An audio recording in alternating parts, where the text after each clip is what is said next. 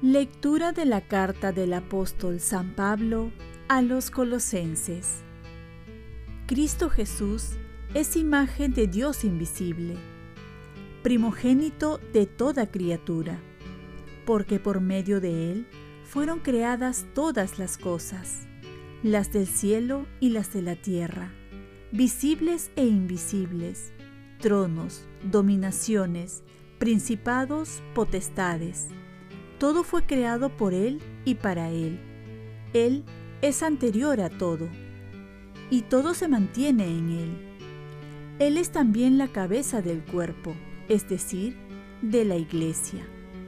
Él es el principio, el primogénito de entre los muertos, y así es el primero en todo, porque en Él quiso Dios que residiera toda la plenitud, y por Él quiso reconciliar consigo todos los seres, los del cielo y los de la tierra, restableciendo la paz con su sangre derramada en la cruz. Palabra de Dios. Salmo responsorial. Entren en la presencia del Señor con vítores. Aclama al Señor tierra entera. Sirvan al Señor con alegría Entren en su presencia con vítores.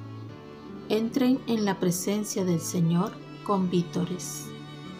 Sepan que el Señor es Dios, que Él nos hizo y somos suyos, su pueblo y ovejas de su rebaño. Entren en la presencia del Señor con vítores. Entren por sus puertas con acción de gracias, por sus atrios con himnos dándole gracias y bendiciendo su nombre. Entren en la presencia del Señor con vítores. El Señor es bueno, su misericordia es eterna, su fidelidad por todas las edades. Entren en la presencia del Señor con vítores. Lectura del Santo Evangelio según San Lucas. En aquel tiempo, los fariseos y los escribas dijeron a Jesús, Los discípulos de Juan ayunan a menudo y oran, y los de los fariseos también, en cambio los tuyos, a comer y a beber. Jesús les dijo, ¿acaso podéis hacer ayunar a los invitados a la boda mientras el esposo está con ellos? Llegarán días en que les arrebatarán al esposo, entonces ayunarán en aquellos días. Les dijo también una parábola.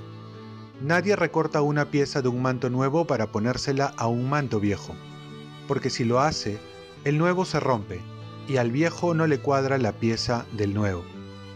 Nadie echa vino nuevo en odres viejos, porque si lo hace el vino nuevo, reventará los odres y se derramará, y los odres se estropearán. A vino nuevo, odres nuevos.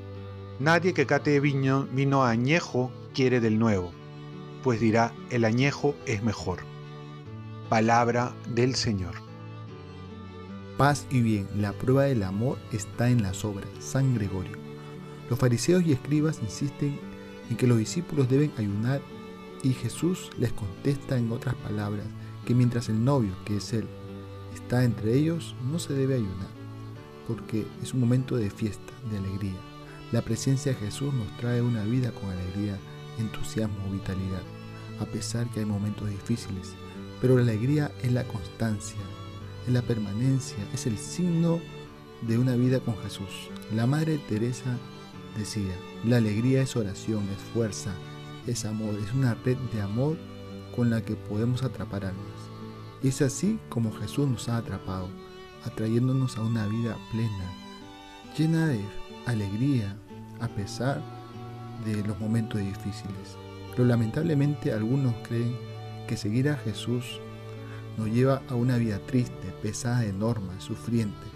Y esta es una visión errada de la fe, porque Jesús nos ha traído una vida abundante en el amor.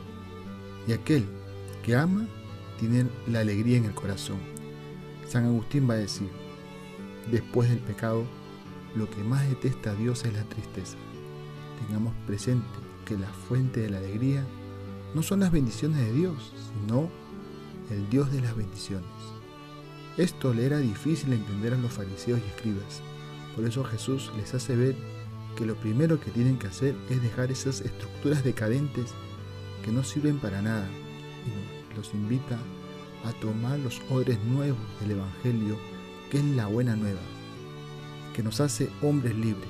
Jesús nos invita a pasar de una vida minuciosa en el cumplimiento de la ley a una vida conducida por el Espíritu Santo, de una vida apegada a la ley a una vida apegada a su persona, de una vida escrupulosa en no caer en el mínimo pecado a una vida en gracia que nos amplíe el horizonte para ver nuestra vida centrada en la misericordia de Dios, una vida en libertad que no nos hace esclavos de la ley, sino nos libera en el amor que está centrado en Jesús.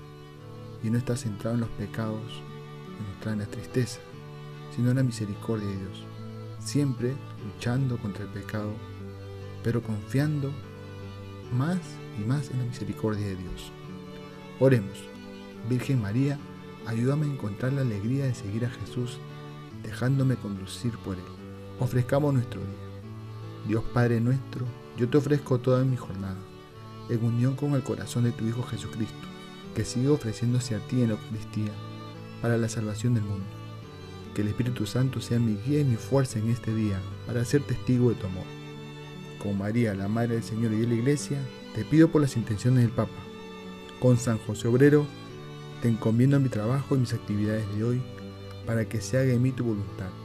Y la bendición de Dios Todopoderoso, Padre, Hijo y Espíritu Santo, descienda sobre ti.